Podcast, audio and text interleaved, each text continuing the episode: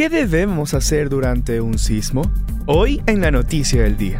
El Servicio Nacional de Gestión de Riesgos y Emergencias del Ecuador tiene las siguientes recomendaciones ante un movimiento telúrico. ¿Qué hacer antes? Elabore su plan familiar de emergencia. Tenga lista una mochila de emergencia. Construya una vivienda resistente a sismos. Reúna a su familia para definir rutas y evacuar. Retire los objetos pesados de las partes altas de su vivienda. ¿Qué hacer durante? Agáchese, cúbrase y agárrese. No corra mientras la tierra se está moviendo.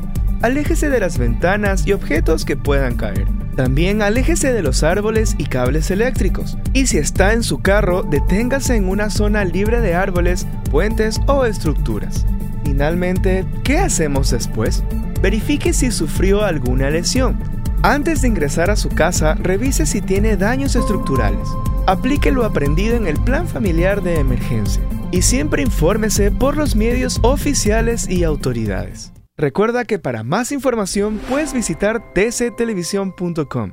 Reportó para ustedes Andrés Álvarez. TC Podcast, entretenimiento e información, un producto original de TC Televisión.